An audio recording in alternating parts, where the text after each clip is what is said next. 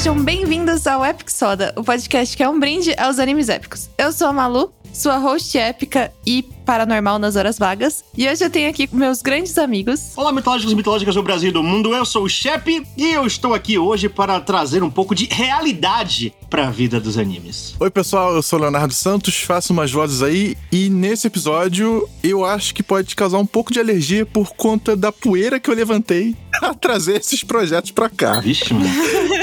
Foi um tema de muita pesquisa, porque foge um pouco da nossa expertise, por assim dizer. E hoje, atendendo a pedidos, nós vamos falar de live actions e de live actions bons, live actions que a gente recomenda. Porque já é sabido nessa indústria que se foi anunciada a adaptação live action do seu anime favorito, pode vir bomba por aí, temos histórico. Sim, os que eu escolhi, como sempre, eu escolhi três, né? E nem reparei, mas acabei escolhendo um que eu vi em VHS, um que eu vi em CD ou VCD, que era antes do, do CD. Aí VCD eu não lembro. E um que, assim, eu, um que eu vi, eu não sei se foi na TV. Você viu em Laserdisc. Laserdisc, é, é. Caraca. É muita coisa velha, gente.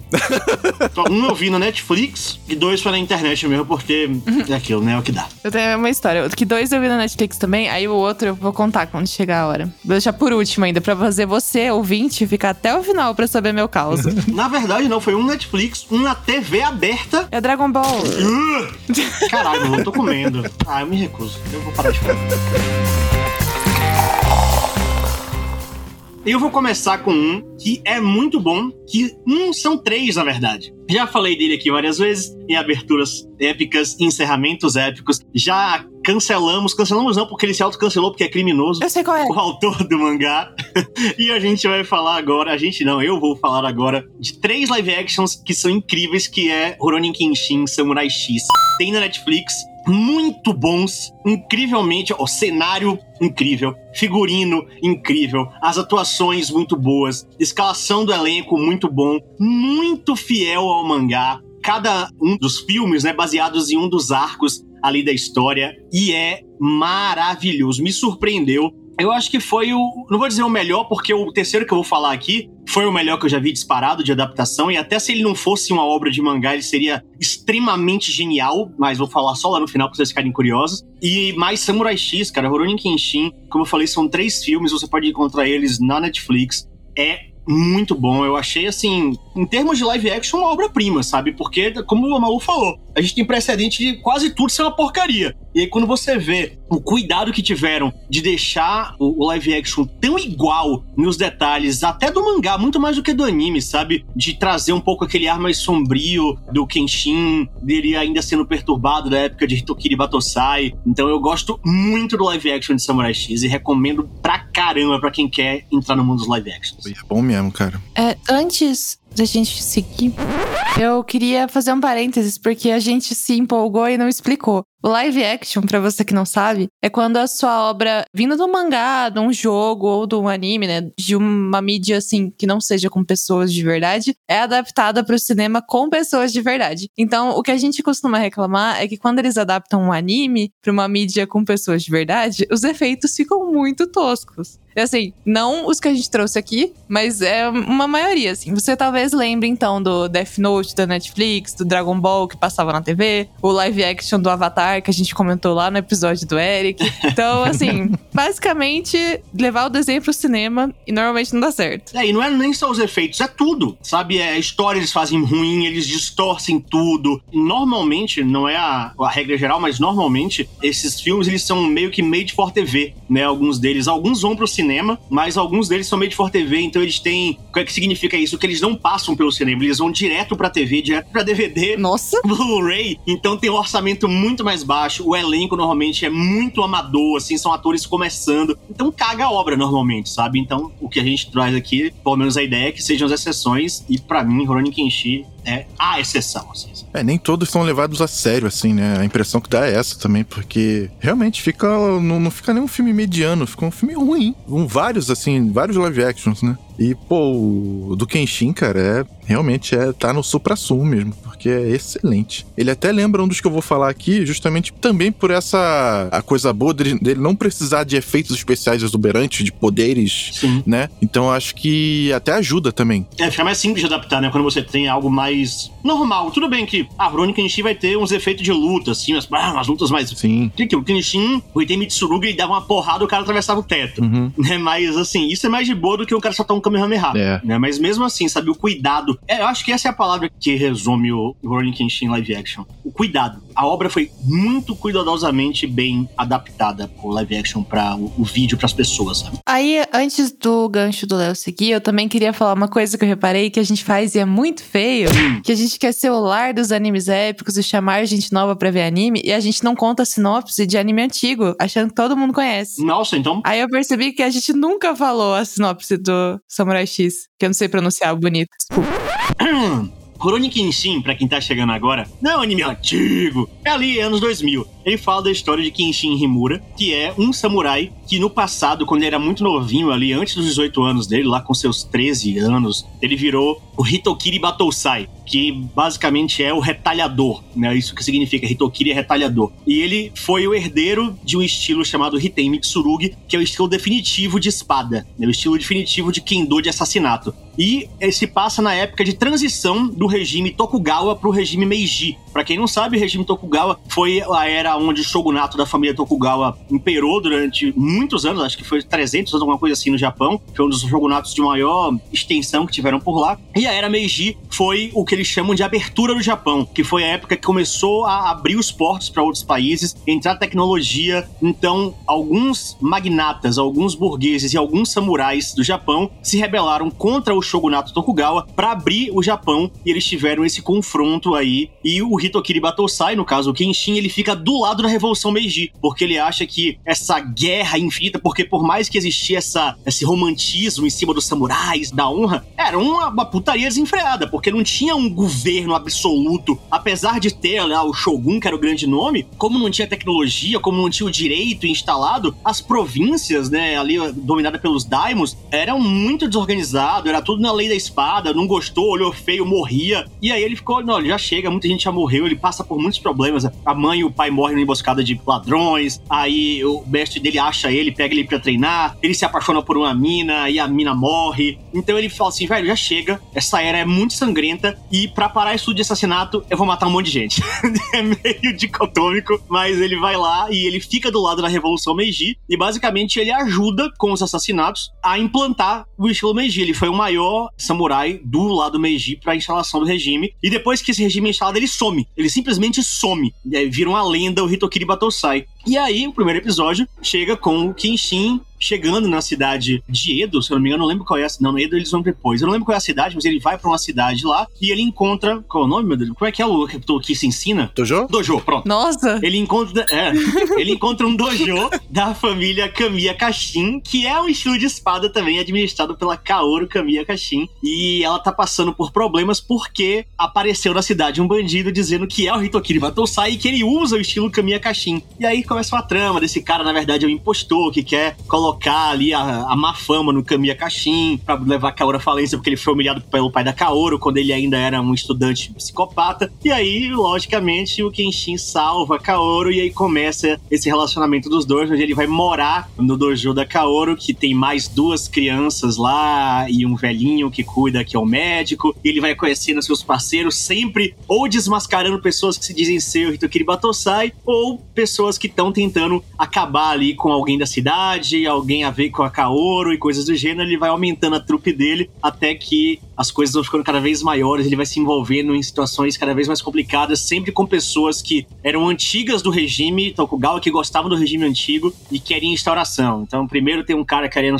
vender ópio, aí depois vem outro cara querendo dominar a cidade, aí vem uma pessoa que era do regime antigo, aí depois vai e vai envolvendo até que ele vai acabando o anime. Mas, basicamente, essa é a história de Samurai X ou Rurouni Kenshin ali pros mais ávidos. Muito obrigada. Porque eu não sabia, eu nunca assisti. Sério? Sim. Nunca? Eu era um feto. Aham. Nossa, mas tem, ah, você pode ver depois. É um, não deixe o autor escroto te contaminar. Pode assistir, é muito bom. Vale a pena, é. Vale muito a pena. E pra, o final de verdade é o final do OVA, tá? Não é o final do anime, não.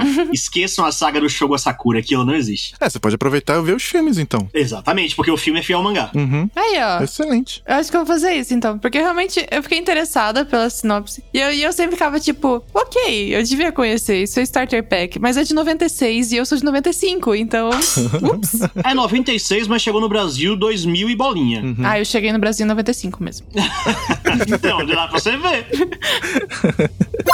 Bom, eu vou começar falando de um dos melhores, se não o melhor filme de comédia do Jack Chan. E ele se chama City Hunter. Se... Nossa, pode crer! Nando, por favor, vai colocar a musiquinha no fundo agora. City Hunter! Dum, dum, dum, dum. Cara, é muito galhofa. Quem não conhece o anime, tá perdendo um clássico aí. Tem trocentas temporadas, tem ova pra caramba, tem longa, tem coisa recente, coisa antiga dessa. E conta as aventuras do Ryo Saiba, que é um detetive particular que, como vocês devem imaginar, tem vários tipos de missões, né? Tipo, proteger alguém, matar alguém. Enfim, coisa básica, mas é, é tão peculiar essa história que envolve tão bem a comédia que é muito legal de ver. E é toda clássica, sabe? O pessoal de terninho, tem aquele visual bem retrô mesmo, até inclusive os mais recentes também ainda tem esse visual retrô. E no caso da história desse live action, que por sinal é uma produção chinesa, o nosso City Hunter é contratado para encontrar a filha de um milionário que fugiu de casa. Simplesmente fugiu de casa. E ele acaba num navio cruzeiro que é sequestrado por terroristas, bem estilo filme de domingo do Chuck Norris, Charles Bronson, aquele pessoal com cabelo encebado para trás,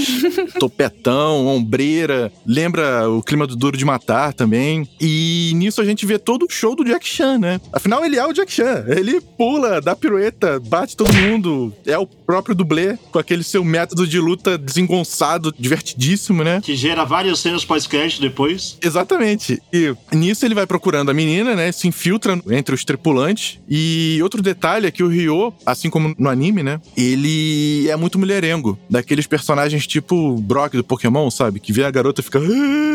Sim, Fica sim. todo bestalhado. Nariz sangrando e tal. É, é, isso é muito engraçado, porque ele fica. Ele olha a menina e fica, ah, meu Deus, a mulher mais linda do mundo. Aí ou ela dá um tabefe nele, ou a menina que ele cuida, que é a irmã do melhor amigo dele, né, que ele jurou proteger a vida toda, vem, gera um martelão na mão dela e ela dá-lhe uma martelada, aquela coisa bem de anime mesmo, sabe? É muito divertido. E ele passa o filme todo querendo comer. Ele fica com muita fome o tempo todo, ele não come, toda hora, dá aquele barulho de estômago roncando, ele olha a menina, aí tem momentos que parece que ele tá olhando assim, tipo, nossa, que gata, mas ele tá vendo hambúrguer, aí, o bumbum da menina, aí pisca uma asinha de galinha. Cara, é ridículo. Pica-pau, né? Que olha pro cara com fome e o cara vira pica-pau. Cara, aqueles efeitos de Chapolin, sabe? É, cara, é sensacional. Muitos podem achar esse filme datado, né? Por conta do- do- dos efeitos, até da filmagem, né? Mas ele é tão bizarro e tem esse, esse aspecto que hoje é retrô que. Eu acho que daria pra assistir hoje de forma tranquila, sem ter essa coisa de caraca, que filme velho. Porque você vai estar vendo um filme retrô, tipo, sei lá, Stranger Things. E tem uma das cenas mais icônicas sobre videogame no cinema, Hum. que é o momento em que ele tá lá no navio e tem uma área cheia de fliperama, né? Do Street Fighter, inclusive. Quem quiser pesquisar aí no Google, vê essa cena que já vale o filme todo. É City Hunter, Street Fighter, Jack Chan, alguma coisa assim que você vai encontrar. Na época, eu ri tanto com meu amigo Daniel, quando a gente alugou esse filme, que causou nele uma risada que é praticamente uma doença. Ele não controla essa risada até hoje. Ele ri e fica.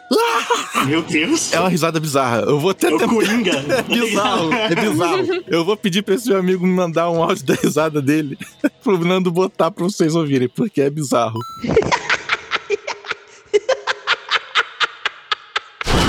Eu vi esse filme em VHS, cara, olha isso. E eu acho que tem como encontrar esse filme na internet, fácil até, porque, pô, tem um Jack Chan, né? E, cara, fica a recomendação aí, um clássico do Jack Chan pra você se divertir, vale a pena sim. E veja também o, o City Hunter, o anime. Eu não conhecia também. Cara, City Hunter é muito engraçado. Uhum. É muito engraçado. City Hunter é muito. Primeiro que tem Jack Chan e tudo que tem Jack Chan Uhum. vale a pena, cara. Eu vi um filme uma vez, saí no meu. Não lembro que viagem que eu fiz, mas foi uma das internacionais da Riot. E eu vi um filme que era Kung Fu Yoga, que era um filme de Bollywood junto com a China, que era Jack Chan com o maior ator da Índia lá. E foi maravilhoso, cara. Então. Que isso, cara? Não conheço isso, não. É, é muito bom, é muito bom. Ah, foi pra China, claro, Ô, idiota. Por isso que o filme era por isso que eu assisti. É Kung Fu Yoga, é muito bom. E, velho, City Hunter é muito engraçado. Jack Chan por si só já é um, um monstro. E, e esse anime barra live action é muito bom. Muito, muito bom. Hoje vai ser difícil pra mim, porque como o Léo comentou, né, ele vai tirar a poeira dos VHS pra trazer, eu vou ficar perdida nas coisas. Aí pra dar um equilíbrio para os novinhos como eu, Os novinhos. eu vou só trazer as coisas da Netflix aqui pra gente poder compartilhar, ter as mesmas referências. e pra começar, então, eu queria comentar um dos primeiros live actions que eu vi e gostei, do meu queridíssimo Mob Psycho 100 ou Mob Psycho 100, se você for estranho. Eu até estou com uma camiseta comemorativa hoje que vocês não estão vendo, mas ela existe. E a história de Mob, como eu já falei algumas vezes, é sobre esse garoto que tem poderes paranormais e ele não sabe lidar muito bem porque quando ele era criança, ele acabou machucando o irmão dele enquanto ele tentava salvar ele de uns valentões. E aí ele se sente muito culpado e começa a suprimir as emoções e por consequência os poderes, até que ele chega num nível assim que ele não se destaca, ele é super, como é que é o nome quando a pessoa é tipo um underdog, só que em português? Desculpa, eu sou bilíngue. Azarão. Excluído. Underdog é o cara que ninguém acredita, assim. É, tipo isso. Que não é popular, ninguém tá nem aí pra ele e tal. Isso, é. Zé Ninguém. Isso. Não é meu Zé Ninguém, porque underdog, pelo menos no esporte, underdog é aquele cara que vai jogar e ele, tipo, ninguém vai apostar dinheiro nele, sabe? Ele tá lá pra perder, mas ele pode ganhar, entendeu? Não, mas eu acho que funciona pra mob isso. É, funciona, funciona. E aí, enquanto ele era criança, ele acha um panfleto que diz, tipo, procura ser exorcista, eu vou te ajudar, e não sei o que. E ele percebe que ele finalmente achou alguém como ele, que tem problemas paranormais. E ele chega lá e é o charlatão do Reagan, que tá lá pra receber ele e usar os poderes dele pra fazer uma grana, porque o único poder do Reagan é ser muito sem vergonha. Aí, de todas essas coisas, temos exorcismos, porradinhas e um garoto tentando descobrir como lidar com as próprias emoções e expressar seus sentimentos sem causar o caos basicamente. E o Mob Psycho, ele, na versão do live action, ela é bem fiel ao mangá, é bem parecido com o anime, tem aquele mesmo tom de humor e que traz esses momentos, os momentos engraçados, né, da relação dele com o Reagan e os exorcismos. E uma coisa que eu achei muito engraçada e que eu gosto também na versão teatral é que o Covinhas é muito tosco. Porque você trazer fantasmas pra um live action, ele acaba ficando tosco. E aí fica com cara de. Respeito geleia. Respeito geleia do Ghostbusters, por favor. É, mas é tipo isso, sabe? Tipo um monstro de tokusatsu, assim, que é aquele bicho meio gelecudo, meio estranho, e aí fica engraçado. Eu acho que funcionou muito bem pra estética do mob, porque se fizessem, tipo, um live action do One Punch Man, que é do mesmo autor, eu ia gostar que fosse nesses mesmos moldes, assim, eu acho que funciona. E aí eu fico muito feliz que o meu mangá barra anime favorito já tem mangá, tem anime, tem live action, tem peça de teatro, tem um monte de coisa. Peça de teatro? Aham. Pô, esse é novo, hein? É muito maneiro, porque aí o ator do Covinhas, ele se veste todo de preto, óbvio, menos a cara dele, e fica segurando os bracinhos do Covinhas com uma varetinha. Peraí, mas você tá falando da versão teatro ou da versão live action? Não, isso no teatro. Ah, no tá. live action, ele é o fantasma mesmo, é uma gelequinha voando. Cara, mas o Covinhas é tosco. Então eu acho que. Exato! Exato, é, a ideia é essa mesmo. Agora- Agora, vamos lá quebrar um pouco desses para... Já que terminou a descrição? Já. Eu sei que ninguém vai dar bola pra mob. Não, eu vou fazer, eu vou deixar você muito feliz hoje, Malu, e deixar a galera de queixo caído. Tá na hora de cair os maiores sustentações aqui deste podcast, que é assim, eu não... Brincadeira, eu odeio Mob. Brincadeira, eu não odeio Mob. Mas assim, Decida-se! eu assisti Mob já. Eu já assisti Mob. E assim, Meu Deus, é hoje, é hoje. Ah, então, apesar dos memes da Guerra Eterna com o Malu, Mob Psycho não é de todo mal. Mob Psycho é legalzinho, ele tem personagens bem legais, é, o, o Covinhas é incrível, e o professor dele, o... como é que é com R, você acabou de falar? O Reagan. O Reagan é, ah, o Reagan é muito top, cara. Não é que você falou que ele, o único poder dele é ser cara de pau, foi isso que você falou? Não disse que era o único, Você falou, um único. mas que o maior poder dele Não, o maior foi qual? ser sem vergonha. Cara, não é ser sem vergonha. O maior poder dele, não sei nem descrever. Sabe aquela galera que ela. Ela não sabe de alguma coisa que ela tá falando, mas ela fala com tanta convicção que você acredita e ela mesmo acredita. É o Reagan, cara. Eu acho isso fantástico. Ele é o advogado perfeito. Então ele podia ser ministro supremo, que ninguém ia perceber. Que tudo que ele tá falando não tem sentido. Que ele tem uma oratória foda. Foda, foda, foda, assim. Então, assim, apesar dos memes, Mob Psycho não tá nem de longe na minha lista de top 10. Mas é um anime interessante. É um anime legal. Só que eu não vi o live action. E desculpa, Malu, não pretendo ver. Ah, tá tudo bem. Mas o anime é legal. Eu já tô feliz com o aleluia, os sinos tocando. Viu? Eu falei que eu ia deixar você Os feliz. homens se abraçando. Muito obrigada. Eu merecia hoje. merecia. É episódio de Natal hoje? Pois é, feliz é pre- presente atrasado aí,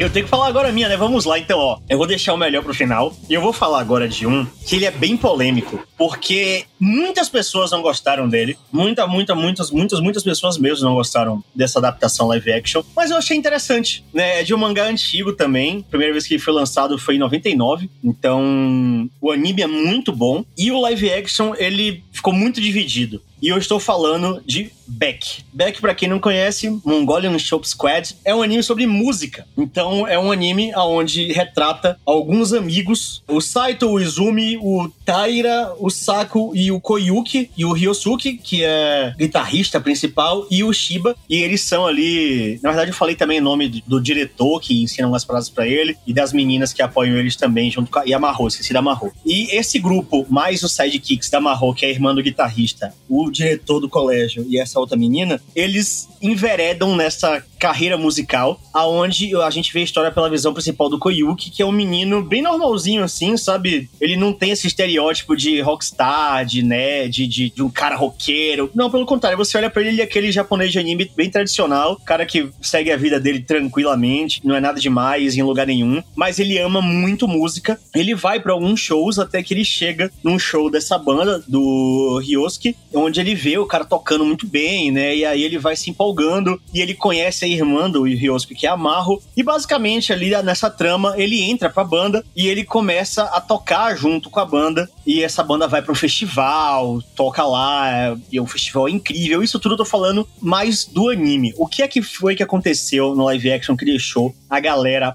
puta.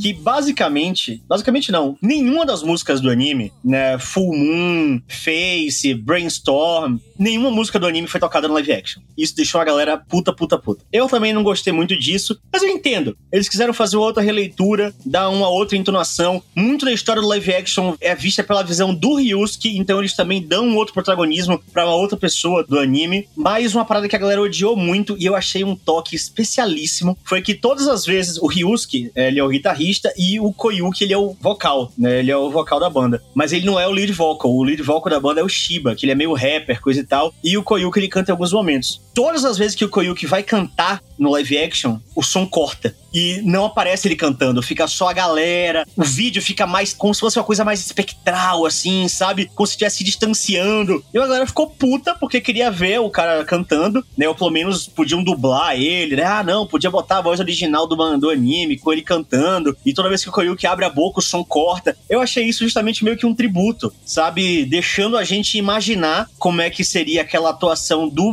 anime nessa versão live action, justamente para não contaminar muito do que a galera criticou de, ah, não tem as músicas. Justamente na hora que ele cortou e parou de cantar, ele tava cantando essas músicas que vocês queriam. Mas na sua cabeça, sabe? Eu achei isso de uma direção artística interessante. Então, o que muita gente não gostou, para mim, deu um, um, toque diferente em Beck. Tem uma parada bem diferente na Marro também, que ela, no, no filme, ela quer ser diretora de filmes e ela meio que é editora da galera da banda para gravar uns clipes. Isso não tem nada a ver, isso não existia no anime. Mas não me incomodou. E assim, tirando a ausência das músicas principais, que isso realmente é um pouco incômodo, eu gosto da adaptação de Beck. Beck como anime me pegou muito. Eu achei que a atuação da galera também foi muito boa. Essa Beck é daquela época do evento de anime ainda. Exatamente. Eu não assisti tanto não, mas de um amigo meu, Damião, que ele se amarrava. Então, ele tá sempre assistindo junto com o Evangelion, tudo. E é daquele que tem o I was made to live. Qual? Né? Abertura essa, ou não? Episódio de karaokê. I, I was made to hit in America. É, é essa musiquinha. É essa aí. Episódio de rádio, gente. Hits in America. Hit in USA, na verdade, é o nome da música. Isso, isso, isso. Era bem maneiro. É, e o live action ele dividiu muito a atenção, né? Ou ele é amado ou ele é odiado, porque ele tem esses pontos que são bem extremos, assim, e eu gostei dele porque eu olhei com um olhar mais artístico, sabe? Eu entendi a proposta Uhum. que quiseram trazer, mas é um pouco diferente da proposta do anime. Pô, é complicado, né? Porque um anime de música é difícil de, de puxar um hype, né? Uma coisa. Sim, exatamente. Então, por isso que Uhum. tem essa parada, pô, como é que não toca o anime de música não toca as músicas do anime? Aí eu Uhum. fiquei meio tipo, é. É, Beck tá na minha lista também, mas é outro que eu não assisti. Então talvez. O live action não tem fácil, né? O live action, só você só. Só meios alternativos. Né, se você for da tripulação do Luffy ali. Ai, que droga. Ô, Netflix, ajuda a gente, por favor.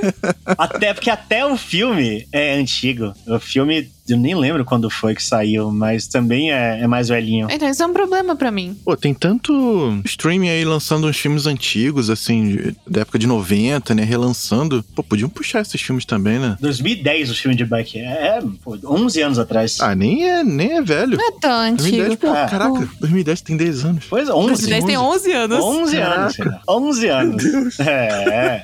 Mas Beck, é, realmente, as pessoas me recomendam muito. Um dos meus melhores amigos ama Beck. E eu nunca assisti, eu nunca conseguia. Voltando ao assunto, assim, eu não gosto de assistir pirata. Eu não. Eu também não. Não tenho disposição pra ir atrás, eu não acho. Não me sinto bem, porque, tipo, eu posso pagar as plataformas de streaming hoje, eu posso pagar as que eu quero assistir. Então não- eu não vejo sentido em piratear. Aí eu fico tão triste que eu não consigo achar as coisas. O Perfect, Perfect Blue, eu assisti no YouTube, foi horrível.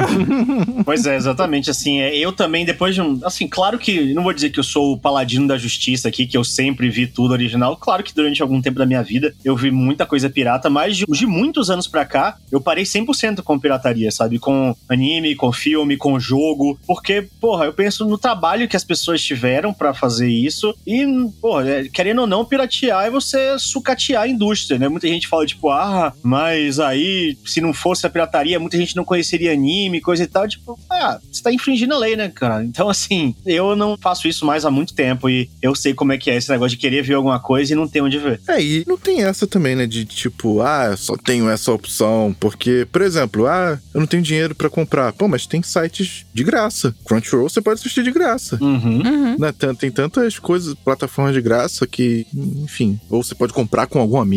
Tem formas diferentes, né? Dividir. Porque aí a pessoa fala, ah, mas se pode emprestar DVD, por que, que você não pode me emprestar a conta, por exemplo? Porque o DVD, quando você empresta, a pessoa que tá emprestando perde. Uhum. A conta não perde. Então a conta é intransponível porque a conta é pessoalíssima. É como se ele estivesse vendo o DVD. A partir do momento que você compartilha uma conta, duas pessoas estão utilizando o mesmo produto. Por isso que não pode. É. Mas acho que isso aí rendia um episódio sozinho. Sim, sim, sem dúvida. Ah, demais. E eu estou muito disposto a discutir sobre isso. Sem dúvida. Mas vamos lá, vamos seguir em frente. Até pra gente apresentar é, formas, de repente, fáceis de você não gastar dinheiro assistindo sem usar pirataria. Sim, uma boa, uma boa, uma boa. Mas, agora, ainda falando de velharia, não tão velha assim, mas ainda velha, esse filme eu comprei lá pra 2003, na época que eu ia bastante pra evento de anime, né? E se eu não me engano, eu comprei realmente em VCD, não era DVD, era VCD, que era um DVD mais fraco, né? Tinha dois discos pra você ler o filme todo. E eu vou falar de um filme chamado Azumi. Não conheço. É um live action que é a adaptação de um mangá. Inclusive, eu não sabia que era uma adaptação de mangá. Eu só fui ver porque a gente foi pensar nesse episódio, né? Eu fui vendo as produções de- em live action e descobri que, eu, caraca, esse filme é uma, uma adaptação, não sabia. Eu procurei pra saber se já tinha sido lançado o mangá aqui, mas parece que não. Mas ele se encerrou não tem tanto tempo. Seria excelente se lançasse aqui, porque é. Lembra bastante Kenshin, sabe? Uma, uma história mais pé no chão, sabe? Não tem tanto bola de fogo, aquelas coisas assim. Mas é bem maneiro. E conta a história de uma jovem órfã que é treinada por um clã de assassinos no Japão feudal. E é ela e mais nove jovens. Ela, inclusive, é a única menina do grupo. E na primeira missão deles, eles têm que formar duplas pra seguir com as missões. E o principal momento da missão é que, aliás, essa dupla você tem que fazer com seu melhor amigo, a pessoa que você mais tem proximidade no clã. Só que aí no momento final da missão, você tem que matar essa pessoa Meu Deus. bizarro. Então, assim, você já começa, você acha. O filme é todo. Tem aquele clima meio Naruto, tipo, é, sabe, pulando, se divertindo. Amizade, Porque eles. eles que é, é. Aí vem isso, tu fala, caraca, sabe? Eu vi isso pequeno, sabe? eu era moleque ainda. Nossa.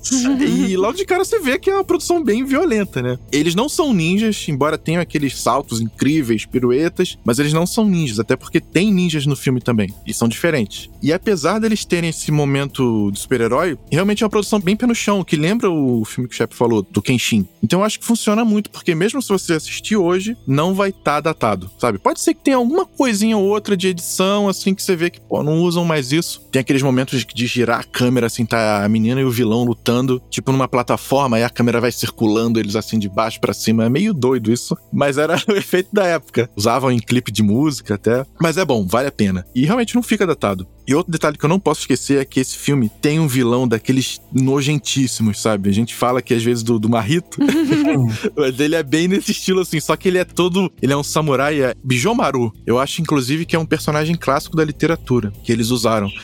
Porque é um guerreiro, né? Um samurai todo de branco, dotado de muita beleza. No filme não é tão belo assim, mas ele acha que é muito belo.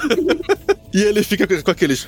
Sabe aquelas, aquela pose de elegância? Sim, tá ligado. Tipo. Nariz empinado e tal. Afrodite de peixe, sabe? Cara, e dá muito ódio dele, porque ele vai matando e rindo, sabe? E tu vê, sabe? Porque eles são jovens, né? Apanhando pra caramba, cortado. E o cara é foda, é foda. E ele branquinho, assim, tudo de branco, sangue espirrando nele. Cara, é muito maneiro, é muito maneiro. Dá raiva demais desse cara. E a Azumi, não vou contar o final, mas a Azumi é foda.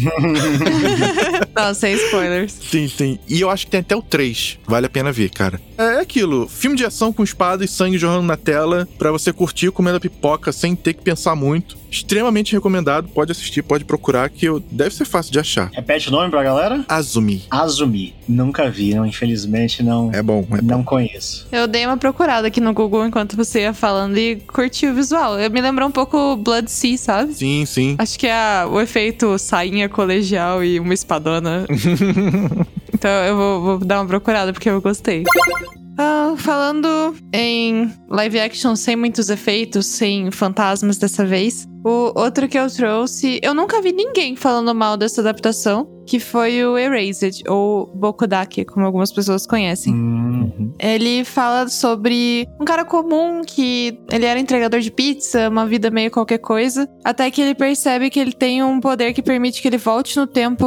Primeiro foi alguns segundos, daí ele salva um garotinho de ser atropelado por um caminhão. E aí, num outro incidente, ele consegue voltar ainda mais no passado, voltando 18 anos, um pouco antes da mãe dele ser assassinada. Então ele fala: Hum, já que voltei aqui, sei as coisas do futuro, vou tentar salvar minha mãe. E nisso ele acaba percebendo que, na realidade, ele tem que salvar mais algumas pessoas. Porque quando ele era criança, ele não tinha reparado na época. Mas colegas dele da sala, com quem não tinha muito contato, acabaram morrendo também. E ele nunca se perguntou muito por quê. Tipo, ah, aquela amiguinha lá do casaco vermelho, ah, morreu, acontece e tal. E aí ele foi reparando agora com o cérebro de adulto no corpo de criança que ela estava sofrendo abuso em casa. Então ele fica voltando constantemente depois de conseguir salvar a mãe dele para poder salvar essa menina. E é muito tipo aquele tipo de mistério que vai te deixar fissurada e você vai ter que maratonar, sabe? O anime foi bom assim, de eu ficar sentada porque eu precisava terminar e o live action conseguiu entregar isso também. E mais do que toda essa questão do sci-fi, né, da viagem no tempo, tem também a questão da solidão e como a gente acaba não reparando em pessoas que acabam dando pequenos sinais, pedidos de socorro e deixa isso passar, acaba muito perdido na própria realidade e deixa de enxergar os outros ao redor. Então ele tem essa segunda chance de reparar mais nas coisas e acaba tendo esse desejo de salvar mais pessoas e não só a mãe dele, mas também essa menina e outros alunos que podiam estar com problemas. É muito bonito, muito intenso. E a única coisa que eu vejo reclamarem é, tipo, que o final do mangá, o responsável, né, o assassino da mãe dele, não, não foi tão satisfatório. Mas deem uma chance pro live action que vocês podem se surpreender, assim. Onde é que tem? Tem algum lugar fácil? Na Netflix esse. Tem na Netflix? Ah. Nossa, porque o anime eu conheço, mas eu não sabia que tinha no Netflix também o, filme. E ficou bom. Bom, bom. Interessantíssimo. É porque a, a trama do anime, ela é bem sutil, como você falou, nesse negócio da- do pedido de ajuda, de se importar ou não. Uhum. Até como tudo começa, é o, o texto que ele manda e fala "Ah, de novo. Vou ter que fazer. Sabe? É meio. Ele não quer ajudar, mas depois ele percebe o valor da ajuda, né? E, Tipo, ele só tava ali levando uma vida mediana, sabe? Ele não queria ser herói de ninguém. Uhum. Mas ao mesmo tempo fica aquela fagulha de que tinha uma coisa errada. Então, quando ele desvia o caminho dele pra salvar a criança do caminhão, é como falam no Boku no Hero, né? O herói é aquela pessoa que age, o corpo age sem pensar. Eu acho que foi mais ou menos isso que aconteceu com ele. Maneiro. Bem, vamos lá então aqui. Eu deixei por último o que eu acho a melhor adaptação de live action, assim, de obra literária, de mangá, que muitas pessoas não sabem que ele veio de um mangá. Muitas pessoas, muitas pessoas mesmo já viram esse filme, e esse filme que eu falei que eu vi na TV aberta, né, pela primeira vez. Depois eu fui ver em streaming, etc e tal. Mas eu estou falando de nada mais, nada menos do que o pesadíssimo Old Boy. Pô, Old Boy é perfeito. E assim, eu não vou falar nada de Old Boy, só vou falar que eu gosto, porque qualquer coisa, qualquer coisa que seja falar sobre Old Boy é um spoiler. Eu vou dar só o início. Existia um rapaz, ele trabalhou ali a vida, a vida durante a vida dele, foi pro colégio, viveu uma vida que ele julgava ser comum durante um tempo, né? E aos seus 25 anos, o Daesu, né, que é o nome dele, ele foi sequestrado e mantido em cativeiro durante 15 anos num quarto. 15 anos sem nenhum contato com a realidade. Durante 15 anos, ele ficou preso num quarto, sem janela, sem TV, sem ver pessoas, sem falar com ninguém. E um belo dia, ele é solto. Ele acorda e a porta tá aberta e não tem ninguém lá, nada, ele só é solto. E a partir daí eu não vou falar mais nada, porque Old Boy é uma obra-prima. Old Boy é uma obra Prima, ele é um filme coreano, foi uma adaptação. Se eu não me engano, também tem uma adaptação norte-americana, só que, por favor, não vejam. Se quiserem ver a adaptação, vão ver a adaptação coreana, que é maravilhosa e é um filme 18 mais. Assim, se vocês quiserem ver, sejam cientes da faixa etária. Por favor, se você for menor de 18, não assista o filme, porque ele é muito pesado. Ele trata de temas muito, muito limítrofes assim. Então, velho, Old Boy é uma obra prima, tanto dos mangás quanto dos filmes. E eu não posso falar mais um A sobre Old Boy, porque senão estaria desvendando o mistério dessa obra maravilhosa. Sim. Cara, Old Boy, eu vi na maratona do Cine Odeon, que era Oh! toda primeira sexta-feira do mês. Eles exibiam uma estreia, um filme novo e um filme aleatório, que podia ser outra estreia ou um filme velho, enfim. Foi um dia que teve Old Boy e mais dois filmes fodas, assim. Acho, acho que era Semana Oriental, uma coisa assim. Aí tinha Old Boy e dois filmes de terror japonês. Cara, foi bizarro, assim. E começava, tipo, meia-noite e até seis da manhã. Foi bizarro, assim, eu não esperava. E, pô, não tinha visto trailer nem nada. Falei, ah, vamos ver, vai ter o Old Boy, não sei o que é isso. Ninguém espera. Caraca, foi de explodir a cabeça. É, muito bom. É muito bom. É um soco, o filme é um soco no estômago. Sim. Sabe? Você termina o filme parecendo que tu levou um murraço na barriga. Te deixa cansado, sabe? Mas é um cansaço bom, Sim. porque você viu um filme foda. Esse eu não conhecia também, pra variar. Hoje tá difícil pra mim. Mas você foi falando e aí me deu um negócio. Eu falei, pera aí que eu conheço essa história. E aí quando você falou que era uma adaptação coreana, eu falei, pera aí que eu conheço essa história. Porque algumas semanas atrás eu comecei a ler um manhwa. Que eu já comentei sobre manhwas antes. Você pode ouvir o episódio sobre obras que não são animes, mas eu gostaria que virassem anime. E ele fala justamente disso. É um garoto, o Johan. Ele foi sequestrado quando era criança. Daí ele ficou 12 anos, se eu não me engano, preso. E a única coisa que ele tinha era, tipo, uma janelinha onde passava uma comida, né? Mas ele não tinha acesso aos outros humanos. E livros. E nesses livros tinha fotos de uma menina. E até que um dia ele acordou e a porta estava aberta, como você falou. Aí ele fala, tipo, bom, essa menina era tudo que eu tinha lá dentro, eu vou atrás dela. E ele meio que vira o stalker dela. E salva ela de um monte de merda, assim. Porque acho que essa menina já, tipo, do que eu comecei a ler até agora, e foram 71 capítulos, ela já, tipo, tentaram matar ela 70 vezes, sabe? E ele vai lá e salva ela, porque como ele tava stalkeando, ele já tava ali perto, já tava ciente das coisas, vai lá e resolve o problema. Aí foi olhando muito familiar, assim. Aí eu fui pesquisar se foi inspirado, O sabe? nome dele é Ceia? Cara, assim, é, eu acho que ele foi inspirado, mas eles baixaram muito, porque eles devem baixar, tipo, a, o que acontece, né? Porque não tem essas paradas da menina ficar em, em apuros, porque eu, eu não posso falar, porque o, o, não, tá tudo É, bem. o Paranauê é outra pegada, tá ligado? Uhum. É uma outra. Velho, é brutal. Foi assim, foi o plot twist mais. Foi, foi o. Velho, foi o negócio mais brutal que eu já vi, acho que no cinema. O, brutal, o assim. Old Boy parece que é assim. Primeiro minuto, tá. Tal coisa, tal coisa. Depois, tal coisa. Caraca, tal coisa. Caraca. Vai dando. é, é, cena após cena. É, parece que é, é realmente É. é. cliffhanger atrás de cliffhanger e, e vai explodindo tua cabeça e fala: Caraca, o que que tá acontecendo? Ele pega seu cérebro e ele vai, ele vai espremendo que nem uma toalha, sabe? Assim, ele vai girando, girando, girando, e você fica, meu Deus! E assim, eu me gabo muito por ser um cara que eu pego o roteiro muito fácil. O filme começa, eu falo, esse filme vai ser assim, assim, assim, tal coisa vai acontecer, o final vai ser esse. E Old Boy, eu não fazia a menor ideia do que ia acontecer. É brutal. Eu vou assistir então, porque o It's Mine, que é o, o manhwa que eu tô lendo, ele também tem várias reviravoltas que eu não quero spoiler. Aí já pensou, tipo, foi realmente muito inspirado, aí eu vou assistir o filme e descubro, isso é muito engraçado. Sério, é muito, muito bom. Pra mim, melhor adaptação. E um dos melhores filmes também que eu já vi, Old Boy. Sem dúvida. também não tem pra assistir fácil, né? Ah, deve ter, Cara, cara. ele passa direto na TV, assim, sabe? Ele é bem porque. Deve É, ter. deve ter fácil, porque ele é muito. Ele é muito famoso. Eu acho até que eu tenho DVD, cara. Porque deve ter nas americanas, né? Tudo. Mas enfim, agora eu vou falar minha terceira indicação, que eu não posso deixar de citar, que é o live action dos meus animes favoritos, que é o Death Note. O primeiro, não é o de 2017, tá? Sem pânico, galera. Calma aí. Sem pânico, tá? Esse aqui saiu em 2006. Acho que foi bem perto do final do anime mesmo. E, cara, eu achei impecável em todos os quesitos, sabe? Desde a escolha do elenco, a adaptação do roteiro pra compactar, pô, um monte de episódio num filme, né? Isso é difícil. Isso pode realmente arruinar o filme. E no geral ele é bem fiel mesmo ao anime, sabe? Não tem tanta necessidade de efeito especial. Eu então acho que dá para assistir também sem estar datado. Não deve ser difícil de encontrar também na internet, é, de formas legais. Se não me engano, ia estar tá passando essa semana no Telecine, mas não sei se é o primeiro, acho que é o terceiro. Mas sempre tá, sempre tá passando a versão japonesa, né? Eu acho que a história do Death Note, ninguém precisa ter explicação do que, que se trata, né? É, é, é, um cara, famoso, né? É um cara inteligente, de saco cheio do mundo, né? Ele se acha foda pra caramba, realmente é. E até que ele encontra um caderno idiota cheio de coisa escrita dizendo: Ah, o cara que tiver o seu nome escrito aqui vai morrer. Ele, ah, que coisa idiota. Ah, vou levar para casa, é maneirinho. Meio gótico esse livro, né? esse caderno. E a partir daí ele visualiza um, um, Shinigami chamado de Ryuki, que adora comer maçã e se divertir, enquanto ele realmente escreve as coisas mirabolantes, de, né? As formas que a pessoa vai morrer lá no caderno. E ele vai se tornando realmente um justiceiro, né? Ele vê, ah, o cara, sei lá, bateu a carteira.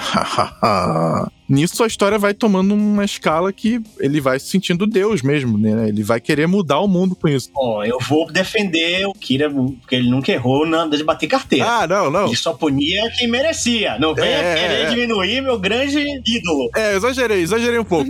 Mas o primeiro que ele fez foi de uns, uns arruaceirinhos só, não foi? Foi da menina foi pra testar. Foi pra testar. É, é. Foi pra testar, mas foi, ele... salvou a mina do estupro. Salvou a mina é, do estupro. É, então é, é. E é isso isso, cara. É, é um, um dos poucos filmes, assim, que eu acho que. Eu acho que ninguém vai falar mal desse live action, porque realmente é bom. Né? Pelo menos eu, até onde eu li ali de, de review, o povo realmente gostou na época, né? E até hoje eu acho que ele é bem conceituado próprio anime, né? Teve recentemente aí o One Shot, uhum. uma história bem maneira e bem curtinha até do, do Death Note. E, cara, fica a dica aí pra você assistir domingo com a família, depois de compartilhar o Epic Soda com seus amigos. Nossa, né? assistir domingo com a família, imagina. Depois você assiste Old Boy com a família também. Aí a família acaba de vez. É. Todo mundo com a barriga cheia de lasanha. Bom demais. o pior é que esse live action, se eu não me engano, tinha na Crunch um tempo atrás. E aí agora ele se perdeu. Caramba. Olha, na Netflix tem vários. Eu não sei se esse é o que tem lá. Não sei se é. Mas eu acho que tem dois. Com seu cuidado pra não ver a adaptação americana sem querer. É, pelo amor de Jesus. Assim, eu não sei. Eu tô até entrando no site da Netflix agora pra ver qual é que tem lá. Pô, o live action da Netflix tem uma coisa maneira. É americano, esqueçam pessoas. Não vão lá.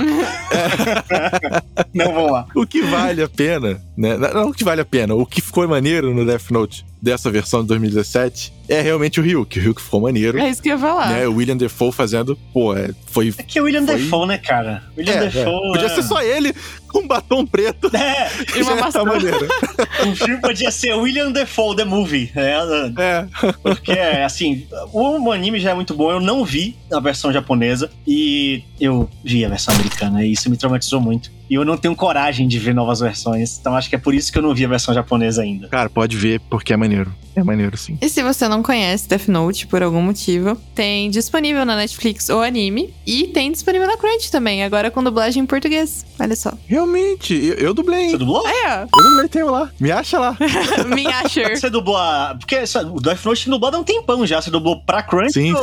sim. Não, dublei na época foi pra Animax. É, porque Death Note tem dublado há uma cara já. Ah, sim. Não. É, e não, e não tinha anime no Rio direito, assim. Raro pra caramba. Você tentou pro L ou pro Light? Eu fiz teste pro Light. Passou pra. Ah, é? Horrível. Pior que ia ficar super maneiro. e você passou pra quem? Não, o problema é que foi, pô, foi o que na época que eu dublei isso? Foi o que? Foi 2007, 2008, por aí. Ainda era muito novo, não era legal, sabe, pegar um. Ah, mas o Léo hoje seria um ótimo Light. Fica... Tá, mas aí você hoje... fez o quê? Mas aí você fez o quê lá, Dana? É surpresa, não, fiz... você tem que achar, ué. Não, pô, vou botar aqui na internet. Eu fiz o.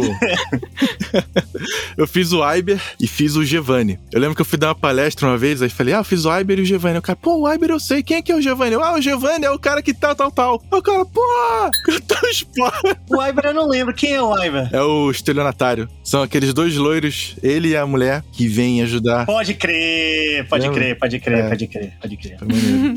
Mas só de você ter feito teste pro Light já me deixou feliz. Ele nunca errou. Não, passei mal, cara. Eu, pô, tava lá na Cinevídeo, né? Eu vivia lá, né? Dublava pra caramba. Aí eu tô vendo o operador ajustando lá umas coisas. Aí passando as, as thumbnails assim, Death Note, Death Note. Eu falei, pô, tá assistindo Death Note? Olha isso, eu tava no estúdio de dublagem.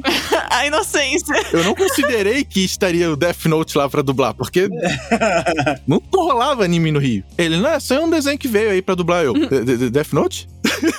Que fofinho. Quantos anos você tinha? E foi isso. Eu tinha acabado de assistir. Ah, devia ter o quê? Foi 2007 ou 2008? Eu devia ter uns 23 anos. Eu não era pequenininho, não. 23 é pequenininho, pelo amor de Deus. 23 é um girino. Meu sonho, 23. Não, mas, pô, mas, caraca, eu tinha acabado de assistir o Death Note. Devia ter o quê? Meses que eu tinha assistido tudo. Caraca, eu não lembro quando E foi. fazer, pô, o papel do Light era difícil pra caramba. Muito. Uhum. Mas o Light é denso. Light é, é não, muito denso. Eu lembro que eu tremia pra fazer o caraca, não, não, não. que fofa. Mas olha aí, ficou fun fact. Você pode achar Leonardo Santos na dublagem. Me acha. Me acha. Para! Minha. Para encerrarmos, eu tinha uma ótima história pra contar. Aí o chefe já falou: Não, porque quando eu fui pra China, a trabalho, aí estragou toda a magia da minha história. Porque Oxi. o que, que eu ia falar? Que eu assisti o live action de Gintama, o filme 2, Rules Are Made to Be Broken, enquanto eu estava no avião, na minha primeira viagem a negócios aos Estados Unidos. E eu queria, tipo, me achar a estrela, assim, a businesswoman. Aí você, é porque eu tava na China, não sei o quê. Tipo, a minha quinquagésima viagem. Eu faço isso sempre, assim, viagem a negócios. Mas não sou eu, é a Riot, eu só vou. Não, eu também fui pela firma, mas foi minha primeira viagem a negócios. Eu achei Ah. chique, eu ia contar aqui. Aff. Mas então, a gente já conversou sobre Gintama algumas vezes, citações soltas, porque ninguém de fato assistiu Gintama nisso aqui. Mas estava eu bem bonita no avião. Falei, vou assistir, porque parece divertido. E eu me arrependo muito de ter visto no avião, porque eu queria muito, tipo, gargalhar de dar risada, porque foi muito divertido. Eu vi vários pedaços de Gintama pra produzir conteúdo pra Crunch, mas eu nunca sentei e assisti os 300 e tantos episódios. Também não. E mesmo assim, eu tive um entendimento muito bom do filme, então eu recomendo a todos que procurem. A história do Gintama é um Japão alternativo em que os alienígenas meio que conquistaram a Terra. E aí eles tiveram uma baita treta com os samurais. Os samurais ganharam, assim, daquele jeito. Tipo, eles iam coexistir, mas espadas estavam proibidas. E a história foca num samurai clandestino, que é o Gintoki, e mais uma galera lá que ele junta pra fazer a galera do faz tudo. Então apareceu um trabalho, os caras são pau pra toda obra, e às vezes literalmente pau, porque tem muita piada fálica nesse negócio. por motivos que eu desconheço. Talvez tenha alguma explicação se você se sentar e ver o anime, mas tem várias. É basicamente, tipo, eles lutando contra alienígenas e eles lutando contra e com a polícia. Porque, né, eles estão usando espada, não pode usar espada, então tem esse problema aí. E, é, assim, é uma comédia muito escrachadona. Gintama não faz o menor sentido. Mesmo pra quem assistiu inteiro, as pessoas ficam, tipo, sei lá, em dados momentos me perdi, mas curti vários. E foi o que eu senti vendo o filme, assim. E o que eu achei mais maneiro, o Léo acompanhou minha saga para achar o nome deste homem, mas o Seiyu Fumiko Takachiki interpreta o personagem que ele dubla. Ele atua como o personagem que ele dubla, que é o Taizohan Hasegawa. Eu achei isso muito maneiro. E aí, quando você vai procurar, tipo, imagens dele, tá ele caracterizado, assim, como personagem, porque o cara tava vivendo o momento da vida dele ali, sendo o Taizo. Ficou muito bom. Cara, como você falou, Gintama é um dos animes mais longos, né? Desses aí que tem 300 e poucos episódios. Ele é velho, ele é muito velho. Gintama é bem antigo. Sim. Mas eu nunca maratonei Gintama. Eu assisto aqui ali, sabe? E ele tem um foco muito de quebra de quarta parede. O filme tem isso também, de ficar falando com a gente, de falar que é um mangá, de que aquilo é um anime, que ele, sabe? é- no anime é muito aquele negócio, isso aqui é um anime que tá rolando, tá ligado? E ele fica falando com você, é um negócio bem louco. Tem isso no filme? Tem, e tipo, tem no anime eles comentando do filme que o Gintoki odiou o ator que escolheram pra fazer ele. Caraca, que E umas foda! coisas assim. É tipo muito engraçado. Aí o, o Simpate chega e bate nele e fala assim: você não pode falar mal do filme e os patrocinadores e não sei o quê. Ele também fala mal do jogo direto. É muito engraçado. Seria o Deadpool dos animes, né? O Isso, da tipo Exato. samurai. exatamente, é, exatamente. Genial. Eu acho essa interação, nossa, de comédia, um elemento absurdo, velho. Vou procurar pra ver. E tipo, não tem como ser ruim. Porque o anime é sátira em cima de sátira, e quebra de quarta parede, blá blá blá. No filme, você bota peruca na- branca no cara e ele é o Gintoki. Não tem como. Ele é escrachado, assim, do mesmo jeito. Ficou muito bom. Procurarei, procurarei. Posso fazer uma menção honrosa agora que nossas listas acabaram? Pode. Claro. Eu vou fazer uma menção honrosa de um live action que eu não vi, mas mesmo sem ver, eu tenho certeza que ele é muito bom. Nossa. Porque não tem como estragar essa obra. E eu vou, inclusive, procurar pra comprar agora. Porque eu lembrei da existência do mangá hoje, antes da gente gravar. Porque a gente não sabia se a gente ia gravar no dia de hoje ou não. E aí, antes de vir pra cá, eu fiquei na dúvida de colocar ele ou colocar Old Boy, porque os dois são muito pesados. E esse mangá foi uma das coisas mais pesadas que eu já li na minha vida. Eu estou falando de Game Pés Descalços. Pô, Conheço, não. pesado. Game Pés Descalços é uma das coisas mais incríveis já escritas. É um mangá que fala da queda da bomba atômica na Segunda Guerra Mundial. E ele é muito cru, ele é muito pesado. A bomba atômica cai no primeiro, na primeira edição logo. E fala do, do Gen, que é um menino que vive com sua família já em dificuldades no Japão. Já antes da bomba, ele já passava dificuldades para sobreviver, coisa e tal. E a família dele tinha um ideal pacifista, um pouco assim. E eles queriam que o Japão saísse da guerra, eles queriam conscientizar um pouco as pessoas. Só que a, a atmosfera que tem no mangá é que todo o Japão é um fanático, como se fosse assim, quase fanáticos religiosos pelo imperador, que ele é um deus, sabe? Tem cena de suicídio coletivo de crianças no mangá, sabe? É um negócio muito pesado, porque mostra um Japão à beira do colapso, fazendo merda atrás de merda, porque o imperador mandou, porque tinha que ser assim, e mostra a bomba caindo, mostra as pessoas morrendo. Gimpés Descalços é uma obra atemporal, assim, é, é uma das maiores obras-primas da história dos mangás. É do Kenji Nakazawa, e é uma obra-prima obra-prima obra-prima. Eu não vi o live action, só que antes da gente aqui entrar para gravar, eu tava fazendo as últimas anotações para falar dos que eu tava vendo, e eu vi que a nota do Game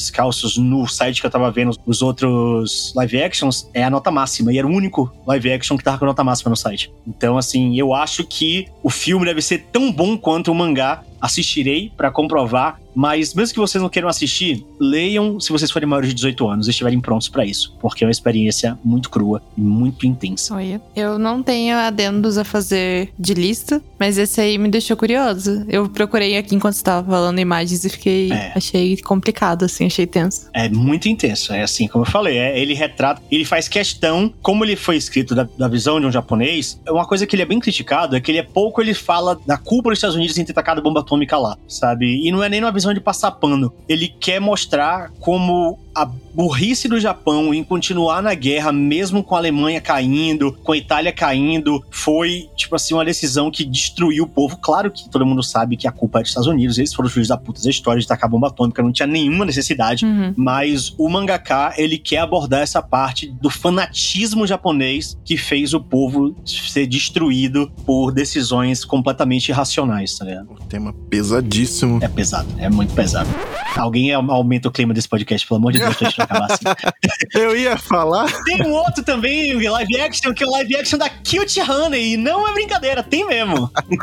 Mas tem mesmo você tá zoando? Pô, Tem mesmo, tem mesmo. Cute Honey, live action. tem um, inclusive, que tem um mangá que eu só fui conhecer depois. Eu até dei de presente pra uma amiga minha esse mangá e.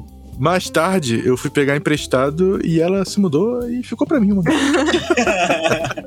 é inclusive a esposa desse meu amigo que eu falei que tem a risada engraçada. E é O Chamado, The Ring. Sério? Chamar. Mangá. Foi lançado aqui. Eu não lembro qual editora, mas foi lançado aqui. A versão brasileira que eu tenho. E, cara, o chamado todo mundo conhece, né? Sadako. Excelente. Não é uma coisa que vai levantar o clima do, do podcast agora, afinal, um, um terror brabo, mas é excelente.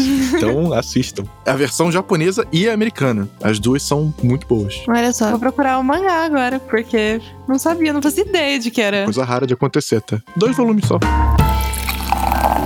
Então, pra levantar o clima aqui, tem que deixar um live action que é atemporal. Foi um dos primeiros live actions produzidos na história. E é sempre muito bom. Não entrou na minha lista, mas é sempre muito bom. Sailor Moon. Sailor Moon acho que é o anime que mais tem live action na história da humanidade. Tem peça de teatro, tem live action, tem novela, tem tudo porque Sailor Moon é vida. E aquela série, a primeira série que saiu era bom, hein? Era maneira. Saudades. Era maneirinho. Eu acho que agora conseguiu fechar com um clima nostálgico, assim.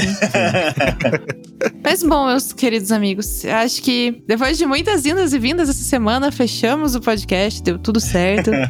Eu queria convidar os nossos queridos ouvintes, a nos contar quais live actions vocês gostam muito. Realmente foi um exercício pra gente. Normalmente a gente tem muita lista e coisas para ficar acrescentando, mas hoje a gente teve que tirar leite de pedra aí pra pegar os live actions que a gente gosta. Então eu tô muito curiosa para saber de vocês. Eu sei que tem de Tokyo Ghoul, tem de Attack on Titan, tem o de The Promised Neverland, que eu fiquei muito curiosa para ver e nunca fui atrás, porque não tem disponível no Brasil. Mas já saiu? Então me contem. Eu acho que já. Eu acho que vai ser bom isso aí. Mas contem pra gente nas redes sociais do Epic Soda, é arroba Epic SodaCast em todas as redes sociais. E a gente se vê na próxima segunda, às 6 horas da tarde. Tchau, tchau. Beijinhos e tchau, tchau. Falou!